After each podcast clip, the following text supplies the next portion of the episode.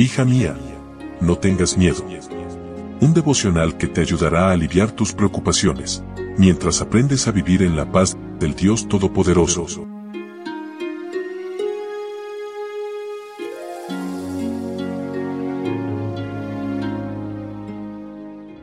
Hoy es 14 de agosto, día lunes, y qué lindo poder comenzar este día juntas abriendo la palabra de Dios para escuchar su mensaje.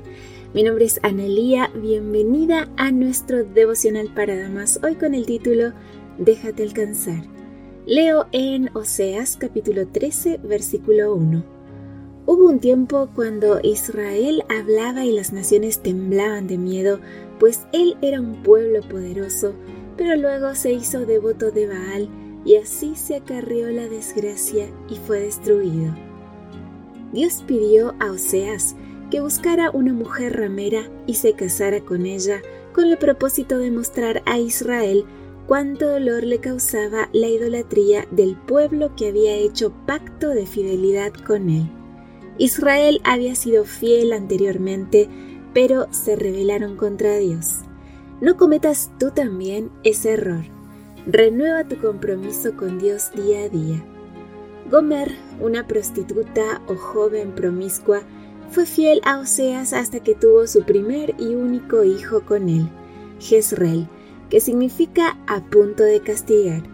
Luego, como producto de su adulterio, nacieron dos hijos más, una niña llamada Lo-Ruhama, no amada, y un niño Lo-Ami, no es mi pueblo. Los nombres simbolizaban tres etapas de la vida espiritual de Israel, su fidelidad inicial, la tristeza de Dios frente a su infidelidad y el rechazo que como pueblo cometieron contra el Dios que los había escogido y con el que habían hecho un pacto. Oseas se mantuvo fiel a Gomer, así como Dios se mantuvo fiel a su pueblo infiel. La recibió, la redimió y la amó, mientras que Gomer fue desleal regresando a él con hijos producto de su adulterio. Se vendió como prostituta del templo idólatra. Oseas la encontró y la redimió por 15 piezas de plata. ¡Qué simbolismo dramático del amor de Dios! Su amor va más lejos que nuestro pecado, pero le duele la infidelidad. Mientras Oseas era un fiel proveedor, Gomer agradecía a los amantes como los israelitas agradecían a los ídolos cuando era Dios quien proveía. ¿Y tú?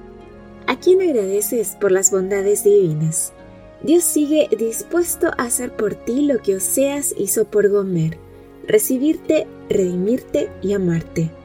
¿Hay algo o alguien a quien amas más que a Dios? ¿A qué o a quién le dedicas tu mayor entusiasmo, energía y tiempo? Si no es a Dios, le estás siendo infiel. Como Gomer, quizá tienes una historia de infidelidad recurrente, pero Dios te perdona y te acepta de regreso. Sé fiel al único Dios que te ama, salva y provee para tus necesidades más profundas. Él te dice, con cuerdas de amor te atraje, mi corazón se conmueve dentro de mí, se inflama toda mi compasión. ¿Por cuánto tiempo le harás esperar? Su búsqueda es una búsqueda de amor. Dios no pudo hacer más para expresar su amor. Su don no pudo haber sido mayor, porque alcanza la infinidad. Su gracia es provista para todos en toda su amplitud. No hay excusa alguna para que nadie retenga su egoísmo. Amiga, déjate alcanzar, amar y redimir por tu amante Salvador. Que tengas un precioso día con Jesús. Gracias por tu compañía. Yo te espero mañana aquí, Dios mediante, en nuestro devocional para damas. Bendiciones.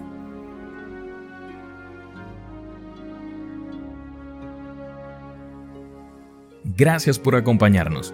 Te recordamos que nos encontramos en redes sociales. Estamos en Facebook, Twitter e Instagram como Ministerio Evangelike. También puedes visitar nuestro sitio web www.evangelike.com